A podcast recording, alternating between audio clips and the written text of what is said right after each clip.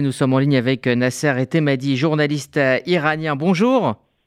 Bonjour. Merci d'être avec nous euh, ce matin euh, sur RCJ. On a l'impression, euh, pour la première fois peut-être, que le régime des Mollahs panique devant cette mobilisation. Est-ce que vous partagez cette analyse? Tout à fait. Permettez-moi tout d'abord de rappeler qu'il y a quelques mois, sur votre antenne, j'avais annoncé cette révolte comme résolution de tous les problèmes que le régime islamique a engendrés y compris la menace nucléaire contre Israël. C'est le moment.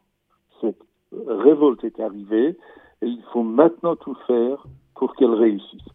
Cette révolte a la potentialité de renverser le régime iranien si, si l'Occident, et y compris la France, veut bien aussi prendre sa responsabilité mettre fin à sa politique de complaisance vis-à-vis du régime islamique et soutenir par les actes, et pas seulement par les mots, les droits des femmes en Iran. Cette révolte en Iran se distingue par sa radicalité et sa visée centrale, résumée, tout le monde le sait, par sa devise femme, vie, liberté, qui envahit les villes les plus reculées de l'Iran et qui traverse maintenant les frontières elle est donc la revendication d'une vie libre pour tous, pour tous les Iraniens, mais qui ne se réaliserait que par la liberté des femmes. Donc, nous sommes en présence d'une révolution, je dis bien d'une révolution, peut-être la première, à, caractère féministe dans le monde musulman en particulier, qui est peut-être la meilleure antithèse d'un dictateur théocratique misogyne en Iran. Donc, il est bien évident que par le régime islamique, elle est perçue comme une menace existentielle, sans doute la plus grave. Alors comment euh, concrètement la France peut-elle euh, soutenir euh, celles et ceux qui se révoltent et qui se battent aujourd'hui en Iran? Permettez-moi de rappeler qu'il y a quelques jours, M.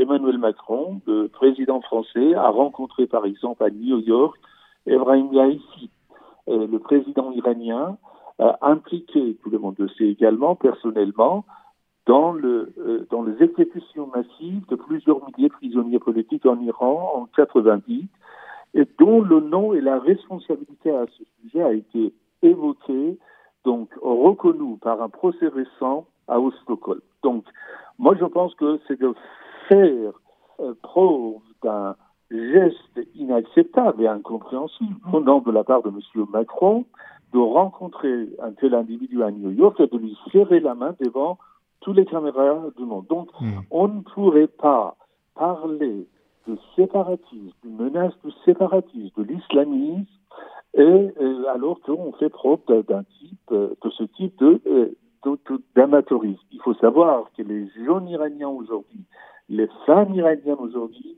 affrontent l'origine de ce problème qui est un problème mondial, c'est-à-dire le terrorisme, le séparatisme et l'islamisme qui menace non pas seulement l'Iran, encore moins le Proche-Orient, mais nos villes et nos cités euh, au sein de l'Europe. Mmh. Donc, quand je dis il faut soutenir euh, les Iraniens, c'est avant tout éviter ce type d'amateurisme et, et, de soutenir par les actes, et pas seulement les droits de l'homme, ne sont pas seulement les mots, sans pourquoi pas de, de, de, de demander la fermeture de tous les ambassades iranien en Europe tant que la répression sanglante en hmm. Iran continue. Donc une, mise au banc euh, diplomatique, hein, si je vous comprends bien. Euh, la, la, répression euh, est, sanglante, hein, on, l'a vu sur le peu d'images qui nous parviennent, le, régime est brutal. Pourtant, certains responsables du régime affirment publiquement qu'il faut écouter les revendications du peuple iranien. Est-ce que cela est nouveau? Est-ce que cela est une posture? Ou est-ce qu'il y a un vrai changement dans toutes les strates de la société iranienne? Bah, écoutez, ce que je constate euh, jusqu'à maintenant, en tant que journaliste et spécialisé des questions iraniennes et afghanes, c'est que le régime tente à nouveau d'étouffer dans un délai le plus bref cet espoir par la répression et par le bain de sang, comme il l'a fait il y a encore euh, trois ans en Iran. Euh, euh, les organisations des droits de l'homme, à l'époque, ont parlé de 1500 morts des manifestants dans les. Donc, faire la moindre concession sur la question des femmes n'est pas une perspective envisageable pour le régime islamique en Iran.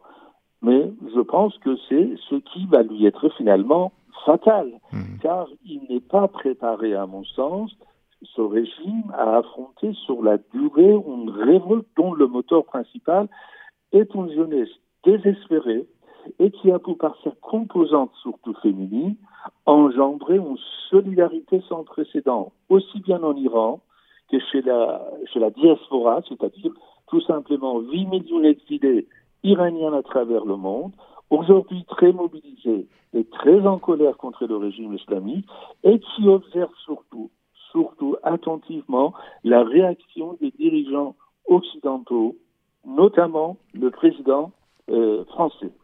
Et il ne faut pas oublier qu'en fait, ce régime, aujourd'hui, euh, a pris en otage nos concitoyens français. Alors où nous parlons, il y a des mmh. innocents français qui se trouvent dans le prison de ce régime.